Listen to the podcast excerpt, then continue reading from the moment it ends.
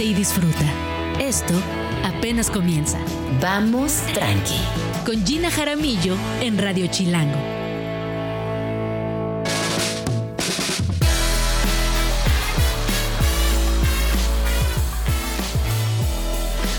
Buenos días, bienvenidos a Vamos Tranqui. Mi nombre es Gina Jaramillo y me da muchísimo gusto saludarles hoy, que es miércoles 30, estamos a mitad de semana, no lo puedo creer. Ahora sí, a partir de aquí es la recta final del año.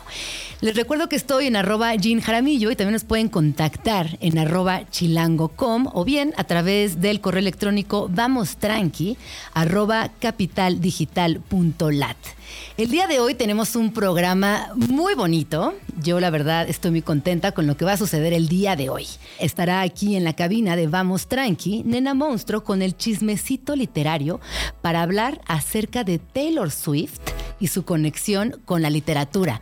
Porque no me lo van a creer, hay un montón de conexiones por ahí que yo estoy fascinada. Y arrancamos con la pregunta del día. ¿Qué onda con ser mujer en la Ciudad de México? Y para platicar con todas las chilangas que nos escuchan, y chilangos y chilangues también, que nos ven, nuestra primera invitada del día de hoy, mi queridísima Regina Blandón, actriz y chilanga. Bienvenida. ¿Qué tal, chicos, chicas, chiques? Muchísimas gracias por la invitación. Oigan, qué emoción. Eh, soy muy fan de Chilango desde hace muchos años, de Gina también. Entonces, hola a todo mundo. Oli. Oye, cuando me dicen Oli, siento que es como alguien con unos pompones haciéndole hacia arriba. Oli. A mí me encanta Oli y, Olix. Olix me gusta. Olix. Ah, Olix también. Olix. Olix. Ándale. Es Oli, pompones. Olix con amor y paz. Olix, ¿qué pasó? ¿Qué pacho?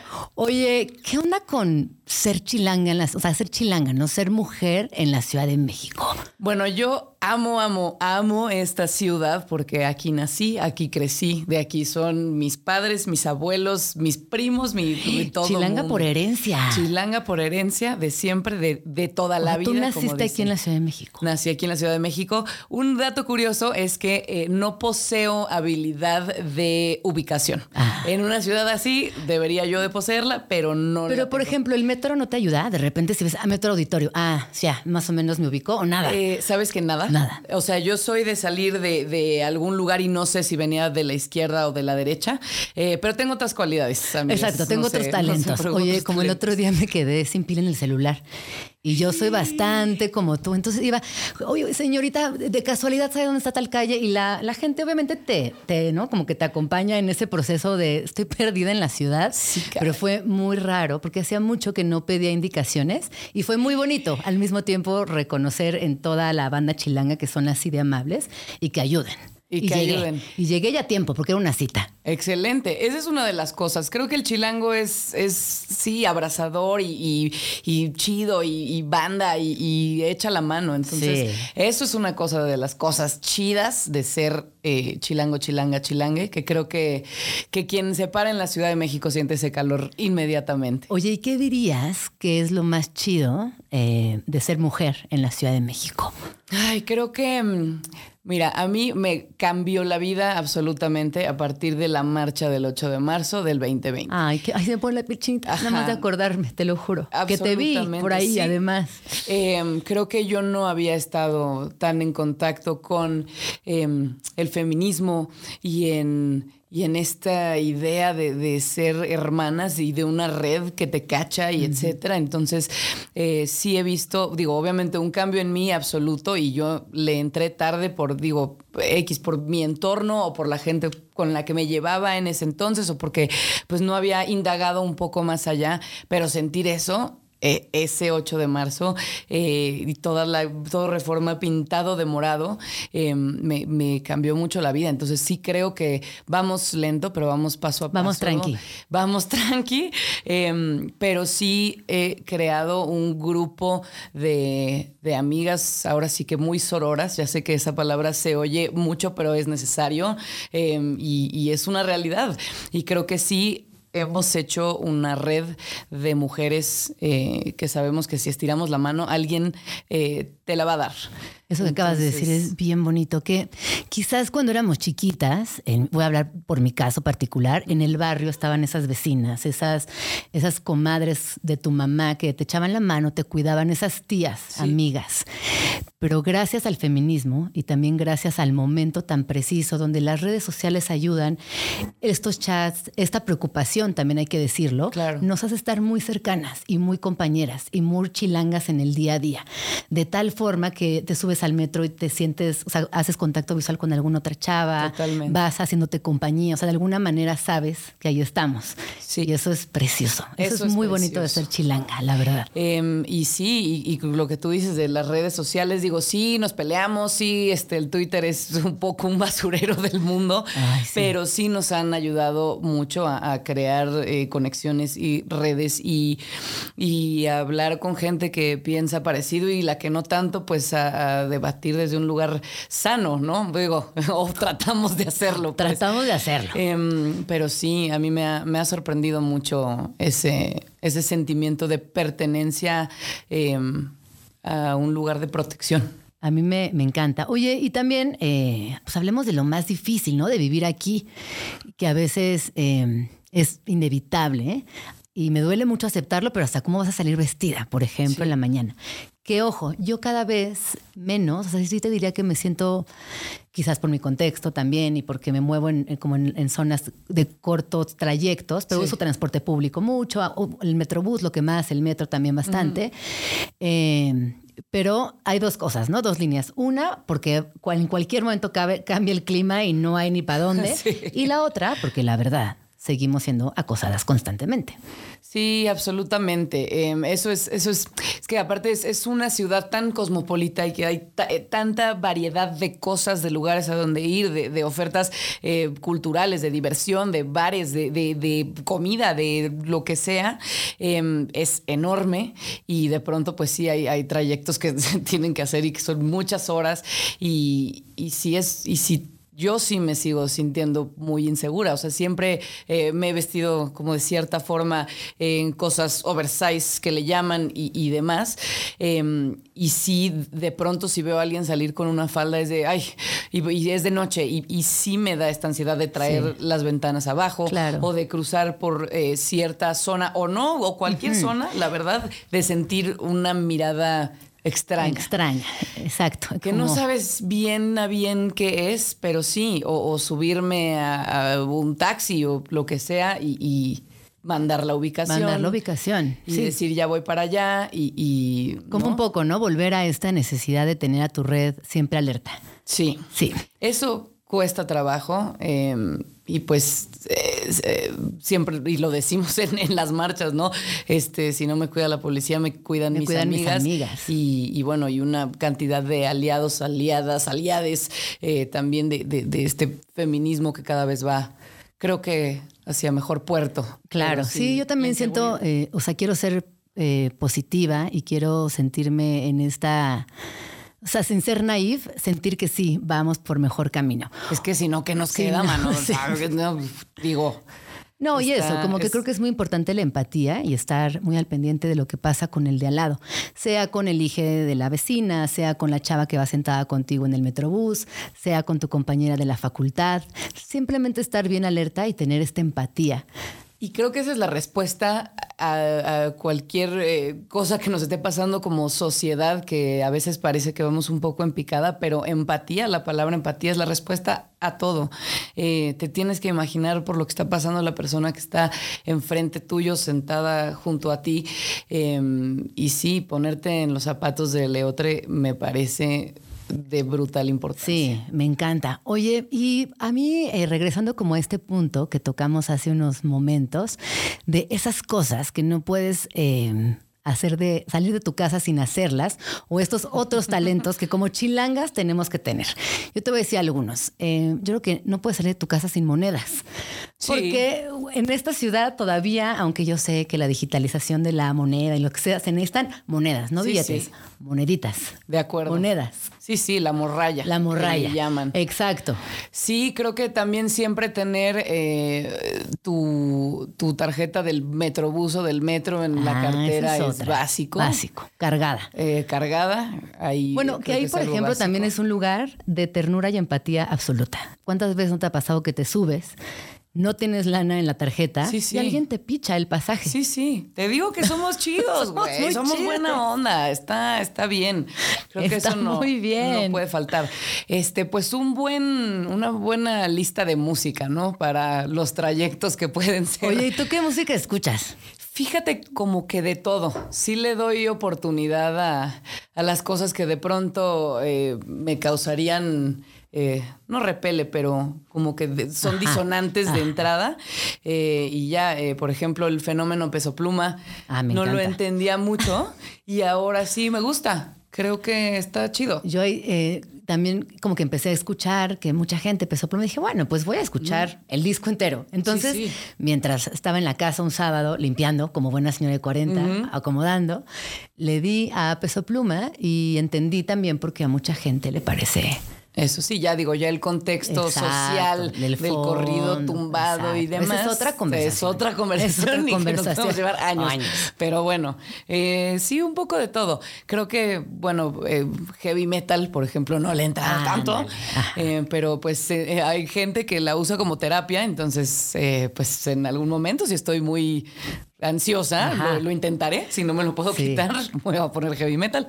A mí me pasa que de repente eh, regreso como a lugares muy seguros, como Guns N' Roses. Claro, es que es, es que es básico Es que sentirse. es básico, ajá, como sentirte ahí, como en esa música que ya pasó, que en mi caso mis hijas es como, ay mamá, ¿Qué es? Ajá, y que son bonitos, porque es, es un lugar seguro. Sí, apapachador. Oye, y hablando de lugares seguros, ¿cuál es tu lugar seguro en esta ciudad que justo te dé ese apapachito al corazón que digas, ay, este lugarcito? Digo, creo que suena eh, a mucho cliché, pero casa de mis abuelos y casa de mi madre, como que siempre llegas a el olor, o sea, desde que entras, siempre la casa de mis abuelos huele a, a piedra mojada, pues, este, Ay, de- de- entonces ese olor me remite mucho a la juventud, a la juventud, a los años mozos y a, y a un apapacho y a familia y etcétera. Entonces, sí, casa de Oye. mis abuelos y sus alrededores. Y por ejemplo, sí, bueno, eso acabas de decir de los olores es, es fundamental, es muy bonito. Justo estoy leyendo este libro que se llama Siento una experiencia de filosofía cotidiana, ¿no? Y como que te invita a hacer Oh. cosas, eh, divertirte como loco, por ahí dice imaginar que nos morimos. eh, luego Yo hago dice, mucho eso. En mi vida ¿Qué? he hecho eso. Imaginar En que te vida, mueres no, muchísimo. Muchísimo. ¿Qué? Pero no, no en una cosa. A ver, deja regreso a esa página. de- ¿Qué? A ver, qué pasa. Sí, mucho pienso en mi muerte. Creo que es una cosa de ego. em, porque pues soy actriz, vivo del aplauso. No, este, pero, pero sí me imagino cómo va a ser o, o este desprendimiento del cuerpo, o sea, de cómo me, me voy a ver desde ahí, cómo me veo muerta, este, quién va a ir al ¿Y qué funeral. Por eso sucede en ese momento de imaginarlo? Pues no sé, eh, fíjate, no, como que no me da miedo la muerte así en sí. Y si estoy, por ejemplo, no, no estoy diciendo tengo pensamientos suicidas, pero Sí. si estás en un lugar muy alto y estás en un barandal, como que no te da así como de, El ¿qué vértigo. pasa si me aviento? No, ¿qué pasa si me aviento? Así Nunca. de- Te voy a decir una ¡oh, el cosa. Mi sentimiento! peor, ¿Estoy mal? No, mi peor. Ay, ve, hay gente también aquí en la cabina también. Aquí Ah. nos dice Luisa que también, Tato también. Oigan, si nos están escuchando y ustedes también, eh, o sea, hacen esto, que además viene en el libro, que dice imaginar que nos morimos, duración de 5 a 10 minutos, material ninguno, efecto liviano. En cualquier momento podemos desaparecer repentinamente. Imagínate, pues, cómo hace tanta gente que cuando subes a un avión está en peligro de muerte o cuando emprendes un largo viaje en coche. Yo les voy a decir una cosa, mi mayor miedo en la vida es la muerte. ¿Sí? O sea, yo, yo no puedo ni siquiera hablar de esto. Tengo pesadillas cuando de que mueren mis papás. Ay, nos tocó madera. Pero sí. O sea, yo no, no la consigo. O sea, me da, me da pánico. Bueno, no sé. Bueno, eh, ¿crees que tenga que ver con que eres madre? No, porque siempre me ha causado Siempre. un- una cosa muy escalofriante. Porque muchas personas cuando paternan, maternan, cambian de, de idea, ¿no? Sobre, bueno, si me muero no importa, pero ahora, ¿qué pasará con mis criaturas, no? Digo que es ciclo de la vida, eh, si nos va bien, que, que tú eh, te vayas de este plano antes que les hijes, pero, pero pues no sé, o sea, si siempre ha sido un miedo. Sí, tendría que ir a terapia, ¿no? Y ver qué está pasando. Pues yo también, Ah. al parecer, ¿no? Este, así de que yo ya me imaginé mi funeral y todo.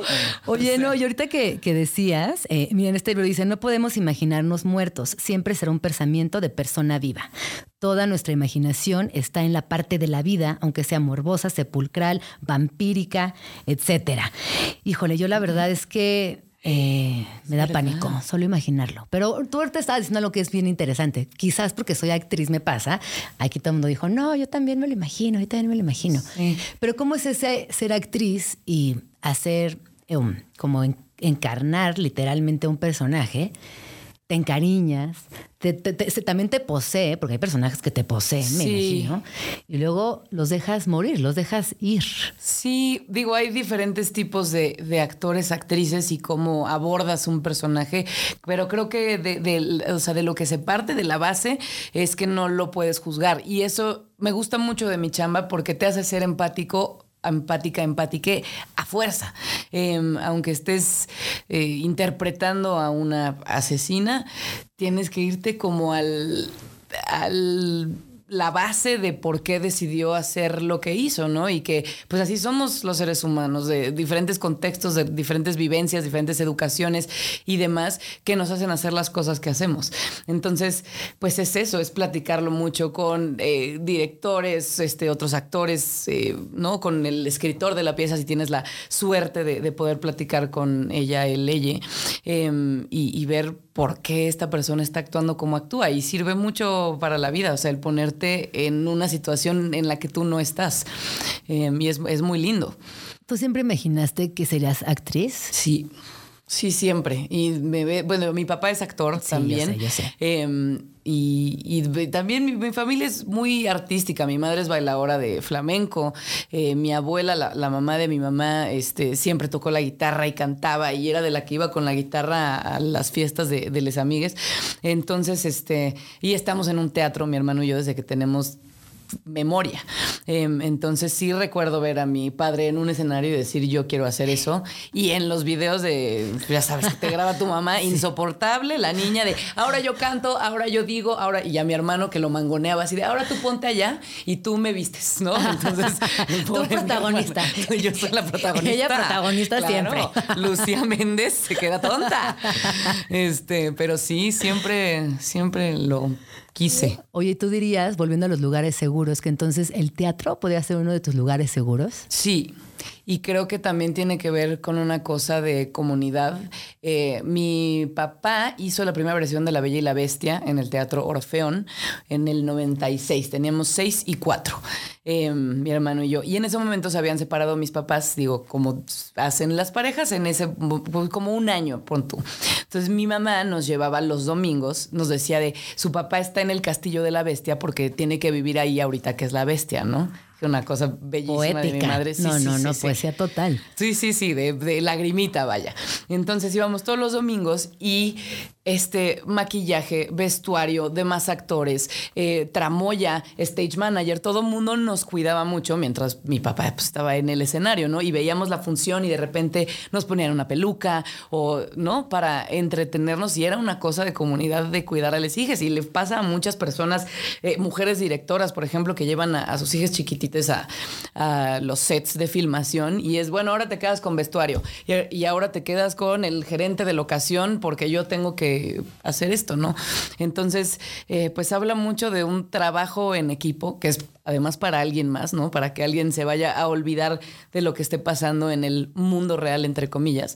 Y este, y, y es una comunidad. Claro, Entonces, es que se siente muy lindo. Claro, ese sentimiento de comunidad, de colectividad, esta utopía constante de maternidad, en- maternar en colectivo, de que tienes a tus amigas a la mano, que tu familia tu- es la gente que te rodea, es la que escoges. Sí, Lo sí. acabas de definir muy bonito en esta comunidad teatral. Sí, sí, aparte un- en un momento en el que pues, seguro mis padres no estaban así de, ah, qué felicidad, ¿no? Eh, y hacernos a nosotros que ni siquiera nos enteráramos. O sea, de, de, de, que mi papá no vivía en la casa y entonces eh, a través del teatro pues me parece muy, muy mágico. entonces generar un, un, mundo paralelo, ¿no? Una narrativa feliz para ustedes. Y eso es el teatro. Eh, pues es, es, un... Eh, no importa el, el, tipo de teatro que sea, porque aparte en, en, la CDMX hay teatro para todos los gustos, para todas las personas, para lo que sea. Es embarcarte en un viaje y de repente verte reflejado, reflejada, reflejada en, en, un momento que ni siquiera te lo esperarías. O sea, te puedes estar muriendo de la risa o cantando tu canción favorita, si es un musical, y de repente te toca fibras que no te habías dado cuenta o que no habías tocado hace mucho. Entonces es muy mágico. El teatro es muy mágico. A mí me, me pasa que yo consumo mucho teatro. Y le digo a mi mamá, mamá, tenemos que ir a ver esta obra. Uh -huh. Yo por segunda vez a ver la obra. Sí, sí. Y esa segunda vez ya es distinta porque eh, quienes están en el escenario están teniendo un día difícil, quizás, o porque el, el, público no participa de la misma manera, o porque yo simplemente ya estoy viendo por segunda vez. Sí. Entonces, esa, esa posibilidad de la sorpresa, que hoy cada vez desafortunadamente es más difícil de encontrar sí. en el teatro permanece, siempre sí. está presente esa sorpresa y es preciosa. Y vamos es a hablar verdad. de teatro, pero justo eh, vamos al corte y regresamos para hablar de lo que tú estás haciendo en teatro. Uy. No se vayan. Ser mujer en la Ciudad de México es tomar 100 decisiones por minuto. Hace calor, hoy estrenas ese vestido, pero igual y al rato llueve. No, mejor pantalón. Tienes junta, te vas de tacones, pero es en Santa Fe. Te los llevas en la bolsa y te mueves para allá con tenis. ¿Pelo suelto o amarrado? Hay obra en la esquina. Nos cruzamos la calle. Está súper oscura la cuadra. Nos cruzamos la calle de regreso. Mira, un mural fregón en la esquina. Vamos a verlo. Crúzate otra vez. Ser mujer en la Ciudad de México es saberte al mismo tiempo presa y dueña de las calles. Es tener siempre un gran lugar para compartir chelas, pero tener siempre que compartir tu ubicación en tiempo real. Es tener que vivir siempre alerta, pero irte a dormir sabiendo que cada día ganaste una nueva habilidad para sobrevivir a una de las urbes más complejas del mundo. Ser mujer en la Ciudad de México está perro, pero también está bien chido. Plan tranqui. Teatro. ¿Tiene sentido traer a un hijo a este mundo tan jodido por el calentamiento global? De eso va Pulmones, una obra de teatro escrita por el dramaturgo británico Duncan Macmillan en 2011, dirigida en México por Alfonso Íñiguez y protagonizada por Regina Blandón. Tienes que saber que la obra planea dejar una huella de carbono neutra en cada función, con vestuarios y escenografía reutilizable, además de boletos digitales. La idea es medir la huella de carbono que deja la obra al final de la temporada para neutralizarla y plantar el equivalente en árboles. Si quieres ser parte de la experiencia, no te puedes perder Pulmones. Todos los jueves a las 20:30 horas en el Teatro Milán Foro Lucerno. Vamos tranqui. Regresamos. Perdidas, dos, ves. Perdidas, perdidos, perdides. En la traducción, cuando los diccionarios simplemente no alcanzan. Arigata meiwaku. Palabra japonesa. Refiere a esa situación en la que alguien quiere hacer algo por ti que tú no quieres que haga y que intentas evitar a como dé lugar, pero que cuando lo hace terminas debiéndole un favor y por educación hasta terminas dándole las gracias.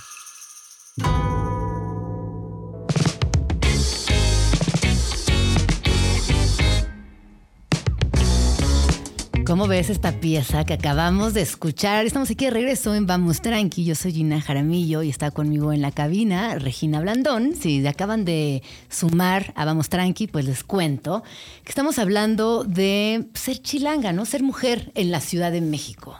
Que está perro, pero está chido. Que está perro, pero está chido. Esa es como la conclusión a la que hemos llegado. Me gustó eso de, de, que todos los días sales a esta ciudad tan enorme y tan cosmopolita y que a, a veces da miedo, pero regresas con alguna herramienta nueva. Entonces pues sí, aprovechar eso y esas enseñanzas y aprovechar, como decíamos hace rato, que tenemos una red de chicas chidas eh, que nos van a dar la mano si la estiramos. Siempre, siempre, hermana. Oye, eh, hablando de la Ciudad de México y antes de que vayamos de lleno al teatro, que yo sé que es otro de tus lugares favoritos en esta ciudad, ¿cuál es tu garnacha favorita, Regina? Mira, eh, cualquier cosa con chicharrón prensado, me, me- o sea, me vuelvo loca. Eh, y el taco campechano, o sea, bistec, longaniza, chicharrón, me encanta. Y salsa, digo, ¿y chicharrón en salsa verde? Me encanta. Ah, ¿salchicharrón? Me Y encanta. chicharrón, así para cortar en, pa- en Chicharrón también. todo, chicharrón, chicharrón. Chicharrón Me con encanta. pelos, ¿te acuerdas? Exacto. Ua. Ua. Eso, me encanta el chicharrón. Sí. Oye, eh, y si alguien se quiere tomar una foto en la Ciudad de México, ¿a dónde le dices que vaya a tomársela? ¿Cuál es para ti ese spot que no solo te representa, sino que también es co- como esa imagen digna de la Ciudad de México, esa imagen emblemática de la Ciudad de México para ti? Ay, ¿qué será? Eh, crecí, eh, bueno, al, sur de la Ciudad de México, entonces, eh, por ejemplo, todo alrededor, Bazar del Sábado, San Ángel, calles empedradas, San Jacinto. San Jacinto es, pues iba siempre los domingos a, a misa porque tengo un pasado católico, este, como muchas personas en este país. Confirmo, Eh, confirmo. sí. confirmamos. confirmamos. Eh, y creo que era eh, como los domingos con mis abuelos, este, caminar San Ángel y, e ir a San Jacinto. Entonces es bellísimo. Y Coyoacán, bueno, es una, es una belleza. Entonces, es una belleza. Creo que sí, eh, caminarlo, vivirlo, sentirlo, olerlo, es algo que nadie se puede perder. Oye, te quiero hacer una pregunta muy personal. Si fueras un teatro, ¿qué teatro serías y por qué? Ay, creo que eh, le tengo mucho, muchísimo cariño al Teatro Milán Foro Lucerna, porque me ha tocado trabajar ahí mucho y porque conozco a, bueno, a Pablo Perrón y Mariana Garza, que son eh, les dueños del teatro eh, y que ha sido un, proyecto de muchísimo amor y he conocido a gente muy brutal ahí, incluso la plantilla del teatro son gente maravillosa, trabajadora, apasionada.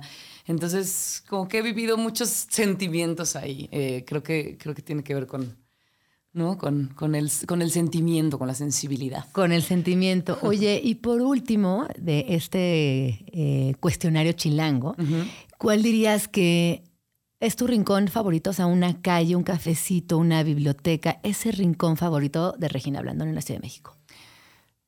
Creo que mm, el péndulo de eh, junto al teatro helénico, eh, creo que esa conexión está muy chida y, ver, y verlo todo alto así, y después pues entras al, al teatro helénico que tiene muchísima historia, es un recinto maravilloso. Eh, creo que se siente lindo. Se siente lindo. Ay, muchas gracias. Oye, y ahora sí, entremos de lleno. ¿Qué estás chambeando ahorita? Porque tú, mis respetos, eh, si algo admiro de ti es la, la forma en la que chambeas y lo bien que lo haces y lo comprometida que eres con tus proyectos. Eh, me parece que eso es una cualidad preciosa. Y ahorita estás haciendo teatro, para variar. Pues sí, no, muy, muy feliz, la verdad. Este, Mentiras es un musical que lleva más de 10 años en, eh, y creo que podría llamarse icónico porque hay gente que hace cosplay de mentiras y que va a verla, eh, hay, un- hay una persona que va a verla todos los jueves, por ejemplo, eh, como, que, como que ha permeado mucho en, en- hasta en la cultura pop, ¿no? Se podría decir. Y este espectáculo ahora es Mentidrags, que me hace muchísimo sentido eh, porque pues cantamos puras canciones de los 80, ¿no? Yuri, Daniela Qué Romo, diversión. este, Amanda Miguel, Emanuel, Mijares, etcétera. Entonces, un gran concierto que habla de cuatro mujeres eh, que están sufriendo por un hombre, ¿no? Como todas las canciones de los 80. Él me mintió y ahora me voy a morir y este, y de qué te vale fingir, y, ¿no? Em, y entonces, ahora so- estas cuatro mujeres son interpretadas eh, magistralmente por cuatro hombres en drag queen, eh, o sea, haciendo, ha- haciendo drag. Y yo hago a este hombre que, que las engaña todas mías y demás. Y Me la primera vez que interpreto a un hombre, eh, bueno, un drag Ajá. king ahora, con 608 cambios de vestuario, este, cantando en la ultratumba, así en, en, pues en tono de, de hombre o masculino, como le, le quieran llamar. Y está muy divertido, la verdad, este, burlarse un poco de, pues, de estas dinámicas. No, me parece que es genial. O sea, es que qué, daño, qué dañinos fueron los 80, ¿no? Como en el amor Sí. romántico en general. Sí, Pero sí. bueno, es- esas rolas que tú estás ahorita señalando y como toda la dinámica. Y además se había reflejado en las telenovelas y en la literatura y en el cine. Y todo era como atroz, la verdad. O sea, como era muy dañino para las para los encuentros sexoafectivos, para los vínculos, para todo. Totalmente. Y aparte le echan la culpa a la amiga y el hombre que, y el hombre sigue mientras estaba con la otra y, y demás. Em, entonces es muy divertido, la gente se divierte mucho. Yo ¿Tú te muchísimo. Primero no, porque era, pues era, era, para mí fue muy raro y siempre he estado muy en contacto también con mi lado masculino, de hecho no tanto con el femenino, que es algo que he trabajado estos últimos años, Em, pero sí, digo, aparte la gente conoce esa obra de, de pe a pa, ¿no? Los, los muy fans, muy, muy fans. Y han habido versiones que son especialmente las consentidas, ¿no? Como ha pasado por muchas etapas esa obra. Y creo que está en una etapa muy chida y, y que es un equipo muy amoroso y, y, pues nada, la primera función la pasé muy mal, salió bien, pero yo la pasé muy mal porque son 300 entradas y salidas, ahora subes en una cajita y ahora te quitas esta chamarra y ahora te pones estos tenis y voy con una peluca como de los trolls, este rosa con naranja con, ¿no? Entonces era era muy impresionante. Me vi con la peluca porque me hacen un maquillaje drag de hombre, o sea, drag king y me vi eh, con el maquillaje, me pusieron la peluca y en una foto salgo idéntica a mi papá. Ah. que es así de ¿qué? ¿Qué? Soy mi papá. Soy mi papá y fue muy fuerte, ¿no? Este, ver cómo es el lado. Em, pero, pero ya, ya la paso muy bien, ya me divierto bueno. mucho, ya cantamos mucho. Y este, y son los jueves y sábados Mentidrags. Digo, doy este eh, mañana 31 y el sábado 2. Y, de y voy a, a anunciar más fechas pronto por unas cosas de chamba. Y el 14 de septiembre doy la ¿En última qué teatro? función ¿En qué teatro en Teatro Mentidrags? Aldama. Oye, antes de que pasemos a la siguiente, dinos, nada más para cerrar esto, ¿cuál es tu rola favorita de los 80? Aunque sea, aunque te dé penita, estamos, No, vamos no me da tranqui, pena, ¿no? muy feliz, son rolones. este, de, ahorita como estoy muy en conexión con el musical, ¿de qué te vale fingir de Yuri? Es un rolón. Si no la han escuchado, chicas, chicos, chiques eh, más, bueno, menores, Ajá. este, la deben escuchar. Es A ver, un échate rolón. una estrofa, como que la quiero Eh, ubicar. el- ¿De qué te vale callar? ¿De qué te vale fingir? Eh, si tantas noches no vienen, ¿no? Esa- ¿Y cómo es el coro? Voy, ¿eh? Ahí voy. Ah, Este, ¿de qué vale su pasión? Fuego en tu piel, si no te ama, ¿de qué te vale? Si no te ama, si no te mira al besar, si no desea tu cuerpo, si no lo sientes vibrar, si te consume por dentro. Buenísima, ve, pero ¿cómo sufría Yuri? No, viste? pero es que Yuri, Yuri sufría fuerte. Yuri sufre, pero ahora ella es cristiana. Ah, Dios. bendito Dios, ya no sufre. Exacto. Bueno, y el siguiente. Y el 14 de septiembre doy la última función de Pulmones, que de hecho Chilango ya, ya fue a ver Pulmones, eh, que me parece una historia pues muy necesaria, muy como que muy ad hoc, ¿no? A nuestra época. Creo que es la pregunta de toda una generación eh, reciente, si vale la pena traer o no un hijo, hija, hije a este mundo jodido por el cambio climático y pues por la sociedad como, como está, como estamos, como nos llevamos, por, con la falta de empatía, de amor, de respeto y etcétera. Entonces habla de eso. No crean que se van a tirar por un balcón saliendo de la función, pero habla mucho de ser empáticos y empáticas, empáticas, de, de la esperanza, del amor en pareja. Este, entonces está chido. Y eso es el 14 de septiembre- de septiembre en mi querido Foro Lucerna. Pues con esta reflexión tan bonita y esta invitación a la empatía, nos despedimos. Regina, muchísimas gracias por haber venido. Muy feliz. Eh, yo muy Siempre feliz. invítame. No, y muy feliz de que estés en, en estos primeros programas, porque para mí era importante que vinieras y, y me da hasta ganas de llorar. Muchas gracias, de No, verdad. a mí también. Y agradecerte, siempre agradecerte estar. Y por último, redes sociales. Arroba Regina Blandón en todas las plataformas. Ahí está. original. Muchas Muchas, gracias. gracias. muchas felicidades. Qué emoción, Chilango, qué emoción tú. Qué chida eres que- y siempre eres de, de las que da la mano y tiene la mano y quiere hacer más por la sociedad, por México, por las morras. Entonces está muy lindo. Ay, Gracias por la muchas invitación. gracias. ¡Bravo! Y a los reales radioescuchas, gracias por escuchar cosas lindas, tonterías, garnachas y aquí rolas, hay y rolas. rolas y a toda la equipa. Y bueno, vamos a lo que sigue. Muchas gracias. Gracias. Plan tranqui. Yalitza Aparicio protagoniza el tráiler de La Gran Seducción, próxima película de Netflix. El filme cuenta con la dirección de Celso García y narra la historia de Santa María del Mar, un pueblo cuyo destino podría dar un giro importante si una empacadora de pescado se instala ahí. La peli está disponible en la plataforma desde hoy, 30 de agosto. Arte y diseño. Después de 51 años, la obra de Eduardo Terrazas, uno de los responsables de la identidad gráfica de los Juegos Olímpicos México 1968, vuelve a tierras chilangas. El artista mexicano Eduardo Terrazas presenta su obra a través de la exposición Equilibrio Múltiple, la cual reúne el trabajo que ha hecho entre 1968 y 2023.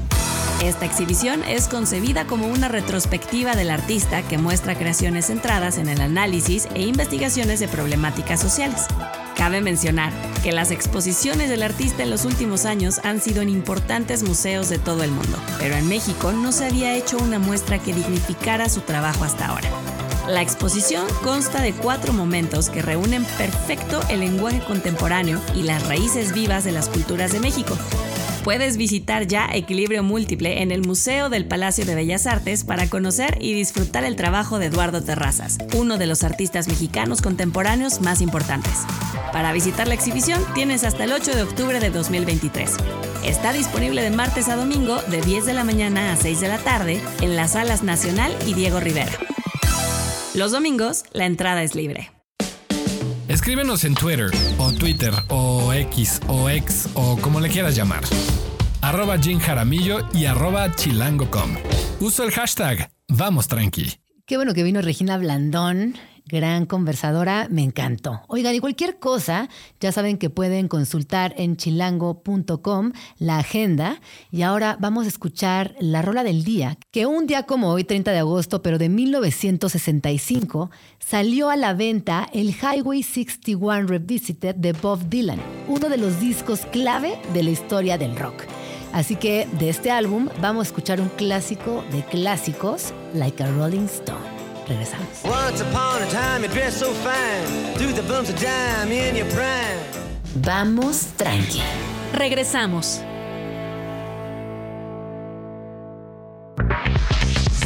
Perdidas, dos, ves. Perdidas, perdidos, perdides. En la traducción, cuando los diccionarios simplemente no alcanzan. Weltschmerz. Palabra alemana. De Welt, mundo, y Schmerz, dolor, significa ese dolor que sentimos por las injusticias de la vida, la tristeza y el hartazgo por los abusos en el mundo. Para los alemanes, este sentimiento es equiparable a un dolor de estómago o de cabeza. Y la traducción más cercana al español sería algo así como un sentimiento de dolor profundo por el mundo.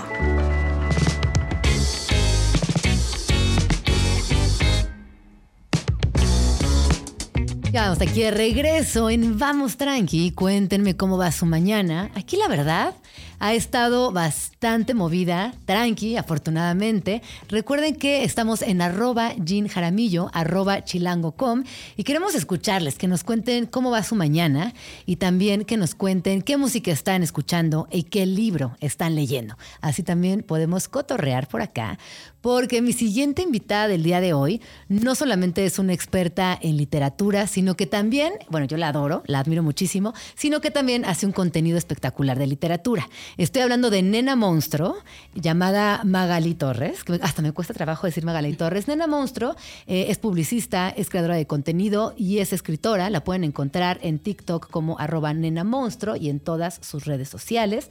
Además, en La Cháchara Literaria, donde también una vez a la semana nos reunimos a hablar justo de literatura. Y bueno, nena, bienvenida a Vamos Tranqui. ¿Cómo estás? Oye, felicidades, felicidades a todo el equipo de Chilango, eh, toda la suerte del mundo. Ya nos surgía un espacio nuevo, un espacio con aires diferentes. Así es que yo estoy emocionadísima de estar aquí eh, en las primeras emisiones.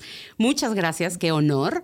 Eh, y pues nada, querida, pues venimos a hablar aquí de libros. Y de un temazo. Traes un temazo bajo el brazo porque Taylor Swift es una movida global. Yo- Uno pensaría que a lo mejor únicamente tiene que ver con una generación y un continente o ciertos países, pero la verdad es que es una chava que se ha convertido en una gran empresaria, en una figura importante en la cultura pop y que además eh, en todo el mundo tiene algo presente, algo que ver. La gente la adora. Es una chava que se ha construido a lo largo de los años, que ha aguantado también vara porque le ha llovido durísimo. Y hoy nos vas a platicar cuál es la conexión de Taylor Swift con la literatura. No me lo van a creer, pero independientemente de que esta chica haya roto récords, porque bueno, ha roto todos los récords del mundo, que si la más millonaria, que si el show más impresionante, que si el más costoso, lo que sea, pues fíjense que también hay un tema que tiene que ver con la literatura. Y este tiene que ver con que, aparte de todos los récords, ella tiene una manera muy especial de escribir. Que los académicos, los literarios, los profesores de universidades, Gina, están tomándola como una referencia. Y ya hasta tiene un nombre eso que se llama Swifterture. O sea, en vez de literature, ya sabes, literatura, es como Swifterture. No sé cómo lo podemos traducir al español, como... Pues literatura Swifter. Eh, pues sí, Swift, Swiftatura. ¿No? Swiftatura, Puede Swiftatura. Bueno, el punto es que fíjate que hay tres universidades que ya tienen un programa especial que tiene que ver con la forma que tiene eh, Taylor Swift de componer. Eh, cómo compone, cómo escribe, y esto ya se convirtió en un programas universitarios. Fíjate, hay una universidad en Bélgica que literal su programa se llama Literature Taylor's Version. Luego está Stanford, la Universidad de Stanford también tiene un programa especial y la otra, eh, fíjate que la tomaron como psicología. La Universidad de Arizona tiene un curso que se llama Psychology of Taylor Swift, Advanced Topics of Social Psychology, que tiene que ver más que con sus letras y cómo escribe, cómo aborda eh, de manera emocional sus rupturas, sus relaciones, sus reconciliaciones, ¿no? O sea, imagínate que esta chava ya se fue a la Universidad de Psicología a un curso, pero también se fue a la de literatura. Entonces es una cosa que dices, no puede ser. Yo me pregunto, ¿y Morrissey dónde está? ¿Y, dónde está ¿dónde David está? Bowie? No, Mm, o sea, Y David Byrne, y, ¿no? o sea, tantas otras. Ahora, creo que también eh, tiene que ver eh, que siento que después de pandemia agarramos la buena costumbre de analizar muchas cosas desde diferentes ángulos. Y hoy también la conectividad nos permite justo que una, universidad en Bélgica, una universidad en Estados Unidos, con eh, gustos afines, se den el tiempo de explorar y analizar a una figura icónica que les representa en muchos sentidos. Es que sí tiene una manera de escribir, eh, bueno, que los académicos sí la han catalogado como diferente, la manera de, la- de- de cómo construye los puentes, de qué frases pone. Y fíjate que todo esto tiene que ver porque ella siempre ha dicho que es una gran lectora, eh, que ha tenido muchos clásicos a la mano. Y yo creo que sí debe de ser, porque si te dedicas a componer, creo que tienes que leer mucho, así como un escritor, ¿no? Tiene que leer muchas cosas porque ahí se te detona una idea, se te detona algo. Creo que para toda la gente que es creativa, creativa llámese en cualquier aspecto, pintor, escritor, escultor, creo que las lecturas eh, ajenas traen estos disparos de creatividad que dices, "¡Ah! esta palabra, y a lo mejor construyes una escultura. Pero en el caso de Taylor Swift, fíjate que ella es comparada por la manera cómo escribe y cómo compone y cómo lleva los sentimientos y los traduce a sus canciones Silvia Plath. Charles Dickens, eh, Daphne du Maurier, Pablo Neruda, Shakespeare, eh, Dickens, eh, Charlotte Bronte. O sea, te estoy hablando de clásicos. What? Sí. Estoy impresionada con esta historia. Me está encantando. Ajá. Entonces, pues te voy a contar algunos ejemplos muy rápidos de cómo, por ejemplo, ella sí utiliza, puede ser un ambiente, puede ser el mood del libro, puede ser una frase del libro, y eso le dispara a ella algo y se pone a escribir. Porque también yo había escuchado que tenía mucha, ella siempre dice, ¿no? Que le gusta mucho, por ejemplo, Alice in Wonderland. Tiene una canción. Esta parte fantástica, esta parte donde también una mujer atraviesa por muchas situaciones eh, y se involucra con seres de distintas dimensiones y demás. Tiene una canción que se llama Wonderland y ahorita vamos para allá porque aquí la traigo como referencia, pero obviamente una de las más claras es la que tiene que se llama Romeo and Juliet, que por supuesto evoca a Shakespeare, que después en otra invitación, si me la llegas a hacer, te vengo a contar la, verdad Claro sí. la verdadera historia de Shakespeare. Eh, bueno, de Romeo y Julieta, porque en realidad Shakespeare no la escribió, se lo robó de Mateo Bandello. O sea, Mateo Bandello era un poeta medio contemporáneo y pues, ¿no? Eh, Shakespeare dijo, permíteme, préstamelo y yo lo voy a hacer. Y se hace famosa por Shakespeare. Pero La propia. Oye, luego pero nada más rápidamente para cerrar Shakespeare, eh, también yo he escuchado y leído mucho que Shakespeare no era una sola persona. Dicen. Dicen que Shakespeare era una compañía de Dicen. creativos, de escritores, eran muchas personas trabajando para esos proyectos literarios. Te traigo el próximo chismecito. Me encanta. Él y Alejandro Dumas, por ejemplo, que tenían eh, pues una cuadrilla, una cuadrilla de gente que escribía para ellos y ellos solamente se dedicaban a revisar, se dedicaban a, a corregir algunas cosas. Pero por supuesto, eh, Shakespeare escribió no sé, miles de obras, lo mismo que Alejandro Dumas. Entonces no había manera sobrehumana que pudieran tener esa capacidad para escribir. Entonces no era normal tener a esta, eh, pues estos escritores, eh, pues sí, que escribían para ellos, pero quien ponía el nombre, pues eran ellos. Luego, luego Sí, es, hacemos es que es un gran tema porque gran pasa tema. todavía en la actualidad. O sea, Porque- grandes artistas tienen un equipo detrás Exacto. gigantesco para poder terminar y precisar cada pieza, ya sea arquitectónica, una escultora, pictórica, en fin. Exacto. Y eh, justamente hablando del tema, eh, muchos pensarían que todos estos artistas, a lo mejor, claro, tienen alguien que les componga, ¿no? Ahora con la inteligencia artificial puede ser más fácil componer una canción, pero Taylor, eh, en realidad, ella escribe desde cero todas sus canciones. Entonces, te voy, a, te voy a poner algunos ejemplos a ver si te suena alguna. Ok. Eh, está, por ejemplo, la canción de Ivy, que ella toma la historia de amor lésbica que tenían Emily Dickinson y Sue Gilbert, que son estas dos chavas, ¿no? Que en esa época, en ese momento, no podían ser novias. Pero el hermano de Emily Dickinson se casa con Sue Gilbert como para hacerle el paro. Ajá. Ya sabes, como de, bueno, ya sé que ustedes son novias, esto no puede ser, pero yo me caso con Sue Gilbert para que se echen los cafecitos en la mañana, cuando ustedes quieran. Y que nadie vea normal esa relación y que, pues nada, digan que son cuñadas. Entonces Taylor tiene una canción que se llama Ivy, donde no usa ningún pronombre. No dice he, no dice she, simplemente lo deja al aire. Pero hay una... eh, a ver, si ustedes la escuchan y relacionan la, lo que les estoy contando de Emily Dickinson, Claro que tiene todo, todo, el sentido de- todo el sentido de ser. Hay una línea que dice, el trébol florece en los campos, la primavera comienza, la hora está cerca, ¿qué haría él si nos descubre? Se los traje traducido, pero seguramente en inglés se oye más Me bonito. encanta. Pero eh, bueno, pues esa es una de las tantas referencias. Por ejemplo, eh, también a ella le gusta mucho como esta onda de el mood que tenía Franz, este, Scott Fitzgerald de El Gran Gran Gatsby Gatsby, The Great Gatsby. Esta onda de el glamour y las fiestas y el La dorado, elegancia, el brillo. el jazz, ¿no? Como todo esto ella lo pone en varias canciones, tiene referencias. De hecho, hay una muy clara donde dice, puedo, ah, I want to be your Ivy, but I will be your Daisy. Y es Daisy Buchanan, ¿no? Que es eh, el, el objeto del afecto de, de Fitzgerald, de, bueno, de Gatsby en el libro. Entonces ella tiene mucho, usa mucho la palabra gold, ¿no? Y que hace mucha referencia. Hay muchas fotos de ella donde se viste como, como de esa época. No, y de, y de hecho en sus shows más recientes yo la, la vi y eso sí me, me parece que es muy evidente, ¿no? Como esta influencia de Sí. es los 20 Sí. Great Gatsby, brillos, este, cenefitas. es verdad, es verdad. Entonces tiene una canción que se llama This is why we can have nice things. Y entonces ahí en esa, ella en toda la canción descri- describe las fiestas suntuosas y que vamos al río de champán y que cuando llegas aquí hay una fiesta enorme. Entonces sí, tiene mucha... em, La fantasía Sí. total. Totalmente. Ella tiene mucha afición por Scott Fitzgerald, sobre todo por el mundo del Gran Gatsby, y lo pone mm, en varias canciones. ¿eh? También hay otra que se llama Endgame, que hay una frase muy literal eh, donde dice, It's like your eyes are liquor, it's like your body is gold. ¿no? O sea, Ay, usa palabras que tienen que ver con, con eso, ¿no? Eh, y pues nada, nos seguimos con otras referencias, por ejemplo, donde usa a Charles Dickens. ¿Tú te acuerdas cómo empieza eh, Historia de dos ciudades? No, te voy a poner un aprieto. Ya me pusiste en una, de hecho ya me pusiste en el aprieto. Ahora dinos la respuesta, por favor.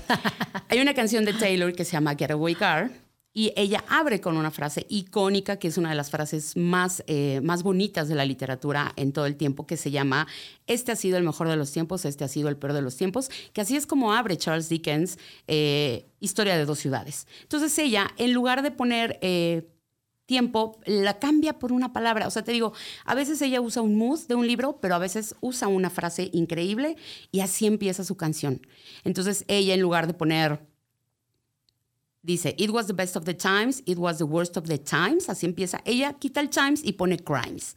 Y ya, de ahí se desenreda su propia historia, pero pues es la apertura de eh, Historia de dos ciudades de Charles Dickens, ¿no? Y lo que mencionabas ahorita, ella también tiene mucha afición por los cuentos infantiles, por los cuentos de hadas. Hay una canción que se llama Cardigan, donde menciona así literal a Peter Pan, ¿no? Donde le dice, eh, I tried to change the ending, Peter loses Wendy, ¿no? Ah. y ella habla sí. de una ruptura amorosa, pero toma como referencia. ¿Te acuerdas qué pasa con Wendy con Peter Pan? Que Wendy crece. Crece, Wendy crece y, Exacto. y- y Peter Pan se queda en, en nunca jamás. Él se queda Entonces, imagínate. para siempre. Si sabes esa historia y te vas a la canción de Taylor, empiezas a entender qué quiso decir, a quién le dirigía esa canción. A lo mejor ella creció y ya no se identificaba con el novio, ¿no? O sea, vaya, Oye, qué profunda Taylor Swift. Como que ahora entiendo por qué la quiere tanto la gente. Además, algún día leí, o me salió en TikTok, digo, esto es un chisme, no sé si es verídico, que ella era una persona con un coeficiente bastante elevado, ¿no? Como que es una chava que es muy, muy inteligente, que es brillante. sí. Y ahora que te escucho, pues ya la quiero, ¿eh? Ya quiero a A mí Taylor me- Swift. Fíjate que a mí yo me daba como muy igual, porque, Ajá. a ver, no somos la chaviza, ¿no? Nos escuchamos como la chaviza, ¿eh? Pero no somos la chaviza. No somos la chaviza. Eh, ni tampoco tenemos hijos que les guste Taylor Swift, entonces no, estamos No, mis hijas son muy chiquitas para que les guste. Taylor Swift. Exacto. Pero después de descubrir todo esto, que de verdad es una chava que tiene unas canciones bien, bien, muy bien escritas, muy bien estructuradas, tan es así que te digo, la han tomado como referencia para universidades. Entonces sí está en un nivel muy diferente a todas las otras chicas, sin demeritarlas, porque bueno, pues ellas tendrán otros talentos, pero te digo, eh, seguimos con estas referencias, ella tiene una canción que se llama Mirror Ball, que ahí es donde la comparan con Silvia Plath, con el famosísimo poema de Silvia que se llama Lady Lazarus, ¿no? Ahí hay, lea, es que fíjate que esto me encanta, porque las Swifties que nos están escuchando, si no son muy lectoras, creo que a partir de aquí pueden tomar el libro de Silvia Plath o pueden tomar el libro de Emily Dickinson o pueden ir a leer a Charles Dickens. Entonces, esta onda de que puedas tener algo muy pop, pero que se atraviese con algo que tenga que ver con la lectura, con... eh, me parece fantástico. Ahora, hablemos de nuestra hermosa y adorada Silvia Plath. Ah, pues nada. Que, que, bueno, ay, perdón. No, vas, no, no, vas. por No, favor. que me, que me parece extraordinario que haga este cruce con Silvia Plath, que también en su momento fue una mujer sumamente genial, que también produjo un montón de obra a pesar de que tenía todo en contra para, para su propia existencia y para su creatividad. Y que en este, este poema en específico además es bien complejo, es muy bonito, es profundo, habla del tiempo, eh, habla también algún momento de la ensoñación, o sea, es, es un poema complejo.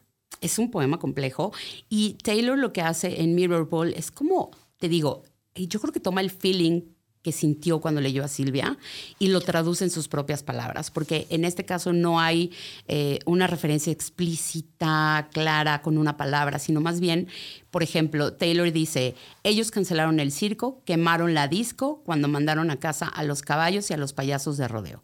Y aún sigo en esta cuerda floja, aún sigo intentando de todo para lograr que te rías. Y Lady Lazarus, por ejemplo, es retorno teatral, o sea, imagínate, ¿no?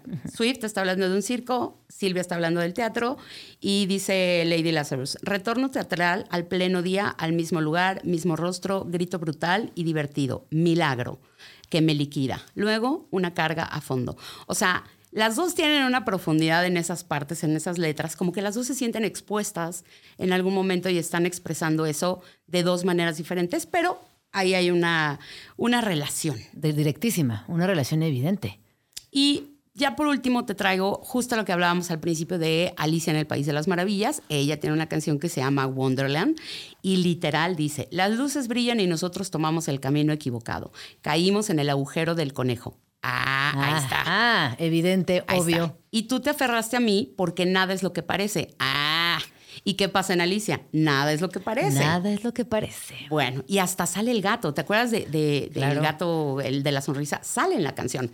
Entonces, pues nada, en fin, podemos seguir y seguir eh, hablando de todo, porque tiene un montón. Tiene a Kurt Vonnegut, también tiene a Pablo Neruda, que es otra gran referencia, que ella tiene un disco que escribió que se llama Red, eh, y tiene toda la temática de 20 poemas de amor y una canción desesperada, ¿no? Y ella abre un video con esta frase eh, icónica también de Pablo Neruda que se llama Es tan, es tan corto el amor y es tan largo el olvido. Es tan corto el amor, es tan largo el olvido. Ajá. Eh, Pues ella abre así su video, ¿no? Entonces ahí están las claras referencias literarias que Taylor ha usado, ya sea para inspirarse, ya sea para construir una canción, ya sea porque se identificó con el autor o con la historia del autor. Y me parece muy valioso. La neta, ahorita que lo estábamos hablando y que yo me puse a, a dedicarme a escuchar de este tema, me parece muy valioso lo que hace también. Y es que ahí te das cuenta que todo este aparato creativo que trae detrás todas estas influencias, estas referencias, pues al final ahí se, se evidencian y, se materializan en rolas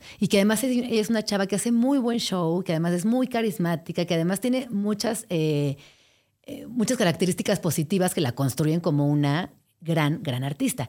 ¿Y qué pasa? ¿no? A lo largo de la historia puedes pensar en estas grandes figuras que son evidentemente más talentosas que el resto, más inteligentes que el resto, y que bueno, claramente Taylor Swift es una de estas grandes figuras de la cultura pop contemporánea. y que de ahí se pueden agarrar para leer literatura. Exacto. Leer un libro, Exacto. ¿no? Se te puede antojar. Creo que también eh, lo que tienen las universidades es decir, vamos a acercarnos de otra manera para que los chavos no vean que Charles Dickens es de flojera, ¿no? O que estudiar los poemas de Emily Dickinson son de flojera. Vamos a agarrarlo de esta manera y vamos a, eh, vamos a popizarlo, por así decirlo, hacerlo cultura pop. Y me parece brillante, porque entonces ahora imagínate cuántas eh, mujeres que nos están escuchando ahorita, mujeres y hombres y Swifties, nos están escuchando ahorita y pueden decir, yo no sabía de Charles Dickens, pero ya que lo dijo, voy a comprar el libro y voy a leer a Charles Dickens. Entonces, eso me parece fabuloso. No, y además también, eh, hasta como estrategia de las universidades, me parece brillante que hayan tenido la capacidad de darle la vuelta a esto que decíamos en un principio, es que quienes damos clases, o aunque no des clases, ya sabes que todo hoy se resuelve con inteligencia artificial. Entonces me parece que es una manera muy bonita de también acercar a todas las nuevas generaciones a que lean a los clásicos a través de las rolas que les gustan. Oye, nena, no te me vayas porque me gustaría seguir platicando contigo. Les voy a dar un poquito de contexto. Nena y yo eh, nos conocemos hace ya un rato, somos amigas en la vida real, fuera de la cabina, y compartimos un gusto eh, muy particular por la literatura. De hecho, hacemos un podcast juntas que se llama La Chachara Literaria. Y ya que está aquí, quiero aprovechar para que platiquemos de una de nuestras figuras entrañables, una, una personaje que nos ha acompañado desde casi la que nos conocimos, que es Tituba, la bruja de Salem. Así que no se vayan porque les va a fascinar esta historia. Regresamos, vamos tranqui. Vamos tranqui. Regresamos. Y seguimos hablando de literatura y todo lo que tiene que ver en la vida diaria con la literatura, porque lo crean o no, en cada, casi casi cada acto de nuestras vidas hay una referencia literaria y eso es precioso. Está conmigo Nena Monstruo, Magali Torres, mejor conocida en redes como Nena Monstruo. Ella es escritora, creadora de contenido, pero sobre todo es una mujer que analiza la literatura desde diferentes perspectivas y nos lo traduce en el chismecito literario, pero también en otras, muchas otras cosas. Oye, nena, eh, pues yo te, pe- te pedí que te quedaras otro ratito porque me gustaría platicar contigo acerca de Tituba. Específicamente del libro Yo Tituba, la bruja negra de Salem. Un Te libro encantó, que, ¿verdad? Que nos encanta. Nos encantó ese libro de Marisa Condé. Fíjate que este libro salió ya hace un par de años. Lo acaba de traer Impedimenta el año pasado apenas, como por diciembre, que Impedimenta tiene unos libros preciosos y tiene unos autores preciosos, como en este caso, que es Marisa Condé, que es la eterna candidata al Nobel, porque nomás no se lo dan a mi Marisa, nomás no híjole. se lo dan. Y creo que ya se lo merece. Tiene un libro precioso que se llama La vida sin maquillaje, eh, si quieren entrarle, pero Tituba me parece que es una... eh, es, una historia increíble, porque a ver, de Tituba se sabe una que sí existió. Fue la primera mujer acusada de brujería en Salem. Estamos hablando de 1690 y tantos. 1692, para ser exactos. Ella fue la primera mujer acusada de brujería. Entonces, ¿qué hace Maricé con este libro? Empieza a contar, a ver, los datos de Tituba son un poco contradictorios, ah, vamos a ser sinceras, ¿no? Eh, no hay tantas eh, referencias. eh, entonces, Marisa lo que hace es, eh, por un lado, tomar todo lo histórico, todos los papeles que sí pudo encontrar, todos los documentos. Ahora, de que sí fue la primera bruja, que sí, sí lo fue. ¿no? Eso, no, hay duda. nos cabe duda. De eso no nos cabe duda. Y también, antes de que sigamos, me parecería importante aquí mencionar que si bien los datos no son exactos y a veces pudiesen ser contradictorios, lo que sí tiene la autora es que nos va envolviendo desde el inicio en una, pues como en una escena tan llena de detalles que es imposible no enamorarte de Tituba y de toda la historia que va contando página con página. Y de que la humaniza. ¿No? O sea, Maricel lo que hace es contar desde el lado del amor, desde el lado, eh, pues, de la coherencia, cómo crece Tituba, de dónde es, quién era esta mujer mágica eh, que en algún momento fue la que la introduce, más que a la brujería, Oye, es que aquí en México y en todas partes del mundo tenemos curanderas, tenemos chamanas, tenemos, ¿no? Estas mujeres sabias. Eh, hasta tu abuela puede ser una curandera. Mi mamá. Oye, pero nada más quiero dar un poquito de contexto de Tituba. Tituba nace en Barbados. Sí. Nace siendo esclava. Y esa condición de esclava, evidentemente, la hace tener una vida bastante solitaria, violenta, tremenda en toda la extensión de la palabra. Y por eh, azares del destino, y esto no, no, estoy no el libro, pero tampoco voy a spoilear el libro, pero la mamá y el papá nos desaparecen, sí. dejémoslo así. Y entonces ella em, termina siendo criada por una persona que es una curandera, una mujer muy sabia, que tiene secretos ancestrales y que en Barbados sí es señalada pero no castigada socialmente al grado que sucedió en Salem, como la historia nos lo ha demostrado. Después ella, de Barbados, eh, termina en Estados Unidos porque se casa. Y ahí no voy a decir ni con quién ni cómo para que lo lean, pero termina viviendo en Estados Unidos, exactamente en Salem, con una familia católica, con una familia eh, conservadora, con una familia violenta y excesiva en el control de su vida. Y aquí hay algo muy interesante porque cuando ella llega, antes de vivir en Salem, vivían en otra parte de Estados Unidos. Cuando llegan a Salem, el papá, ¿no? El, es el que se hace como demasiado religioso, era como el un amo. pastor, ¿no? El amo. El amo. Qué cosa tan horrible, Ay, pero qué sí, pues feo. era el amo, ¿no? Eh, y ella cuida con mucho amor y mucha paciencia a las niñas. Las niñas la adoraban, porque eso es lo que te va narrando a través del libro.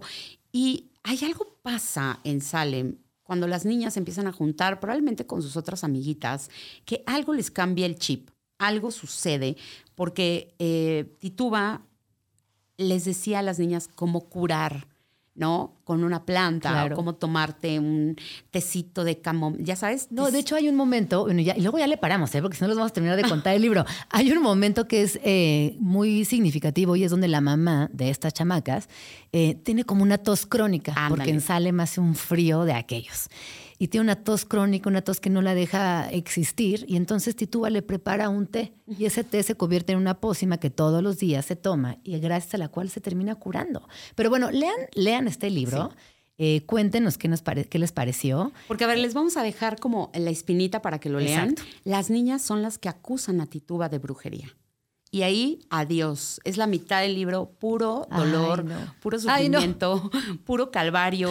O sea, de que. Pues, Pura ella- realidad, porque lo Sí, que le pasó a Tituba le pasó a muchísimas personas. Muchísimas, muchísimas y es muy triste y creo que también es una, un llamado a la empatía, este libro, principalmente al amor, a la ternura y eh, a que seamos muy cuidadosos también con nuestros actos. Es un libro precioso. Sí. Eh, búsquenlo, la verdad es que eh, vale toda la pena, lo pueden encontrar prácticamente en cualquier En todos librería. lados. Sí, y léanlo porque vale la pena escuchar estas historias de estas mujeres que tuvieron que pagar por algo que no estaban haciendo nada malo. Oye, ¿sabes? nena, y en este no estaban haciendo nada malo. Y en esto que decíamos de las brujas que eran eh, señaladas, que fueron además perseguidas, asesinadas, quemadas, etc., etc., etc., eh, hay muchas brujas en la historia de la literatura. Muchas. ¿Cuáles son tus brujas favoritas o cuál te viene ahorita a la mente que digas, ah, de esto les quiero platicar? Ay, las a mí Macbeth es, Ah, es una cosa... Shakespeare. Me encanta Macbeth. O sea, me encanta sobre todo por eh, las presencias femeninas que existen adentro de, de Macbeth. Por eso, ahorita en el, en el corte pasado que estábamos hablando de que probablemente Shakespeare no era solamente una persona, también se dice que Shakespeare podría haber echado la mano de que una bruja haya podido escribir Macbeth que le haya dado los conjuros, que le haya dado los, pues sí, las invocaciones que tenían estas brujas.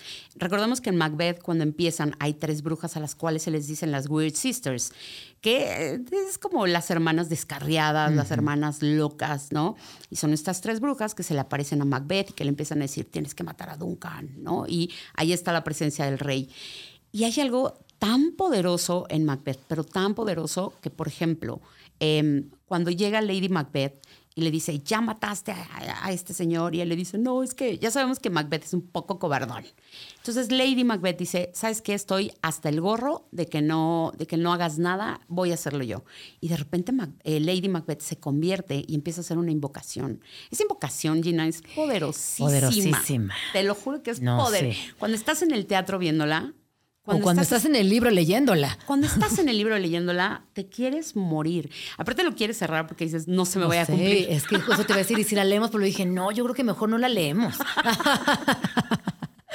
Bueno, te voy a decir que eh, cuando ella empieza a hacer la invocación y hay cosas muy, muy femeninas, cosas que, a ver, Shakespeare en su vida podría haber sabido que era un útero, ya sabes. De O sea, acuerdo, en la vida. totalmente de acuerdo en la vida.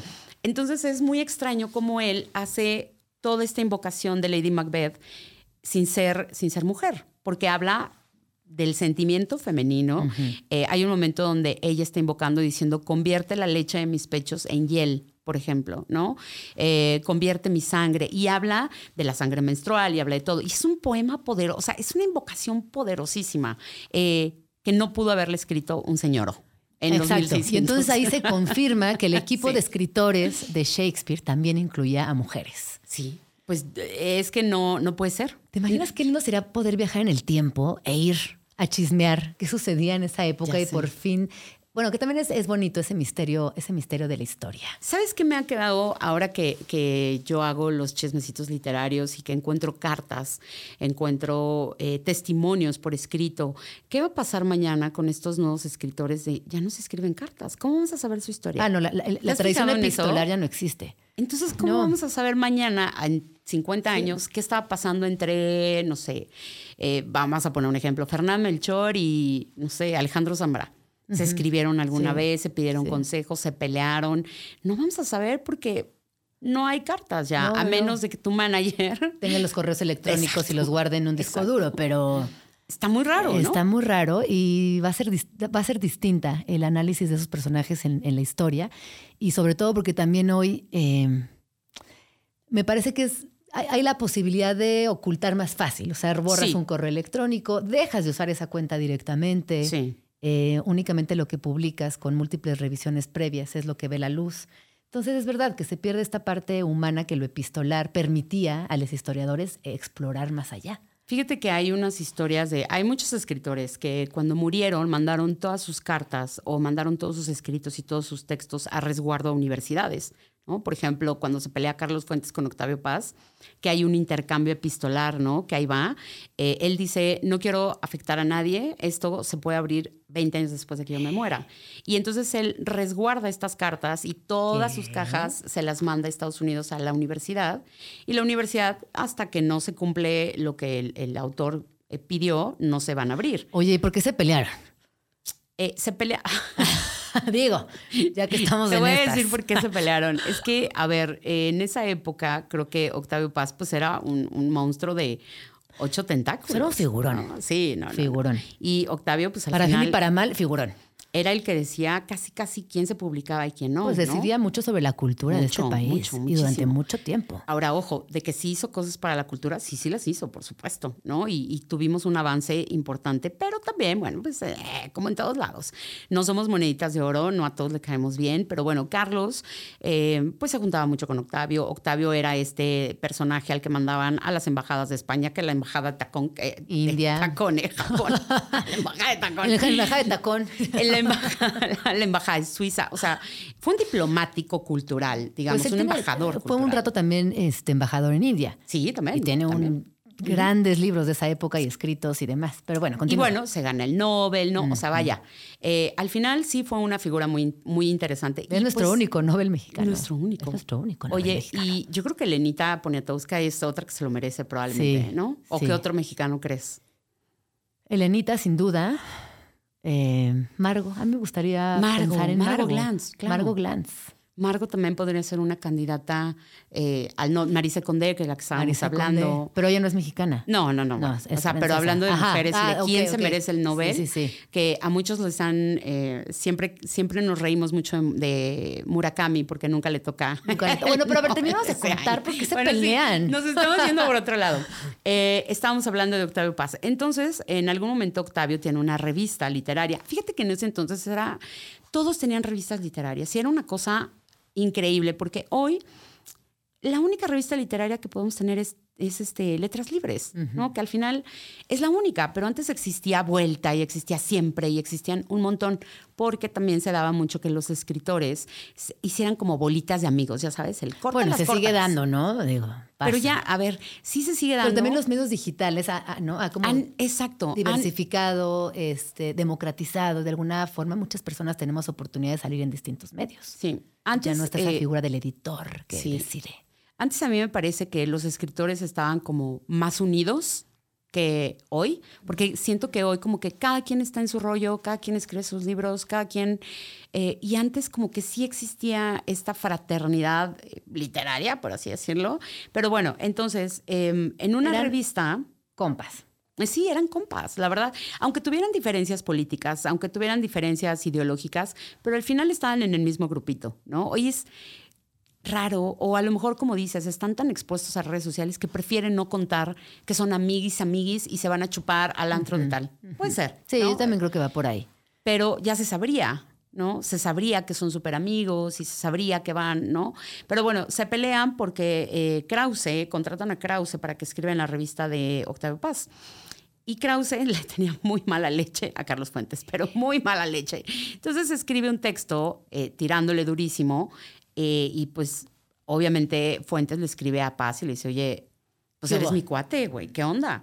Y Paz le dijo, pues yo no voy a censurar a nadie. Imagínate eso, es tu cuate de toda la vida, ¿no? Y que no pare. Y a ver, aquí la historia es que Carlos en algún momento dijo, yo sí paré un texto que venía hablando muy mal de ti.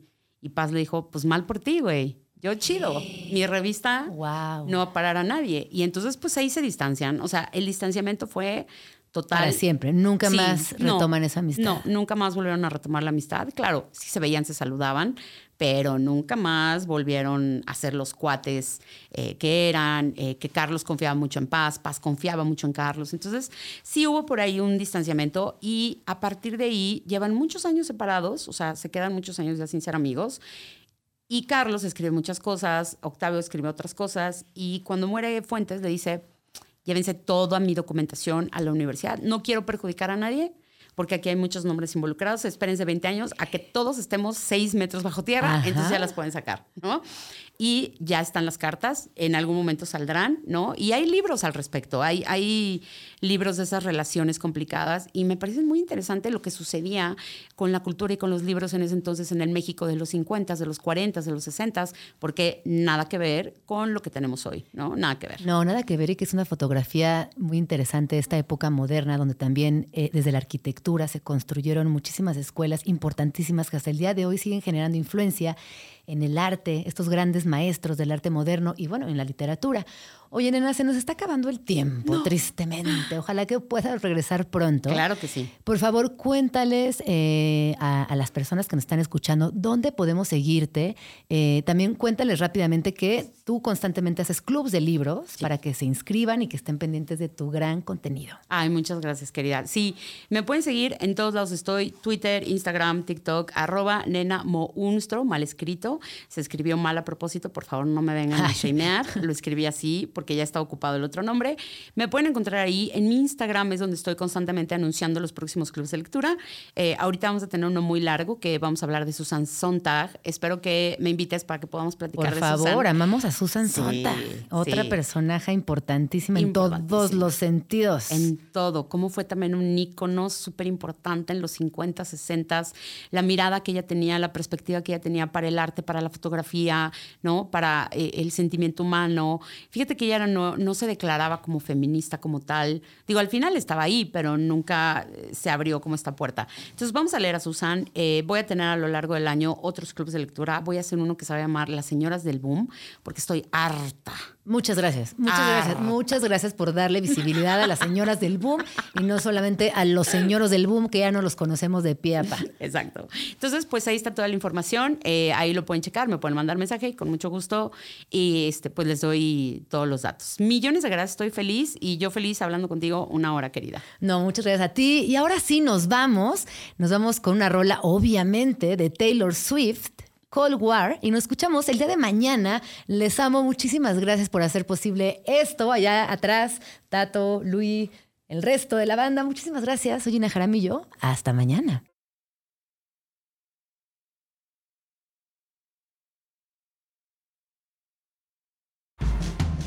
Ya nos vamos, pero nos escuchamos mañana aquí en tu oasis favorito de las mañanas. Vamos tranqui. Con Gina Jaramillo en Radio Chilango.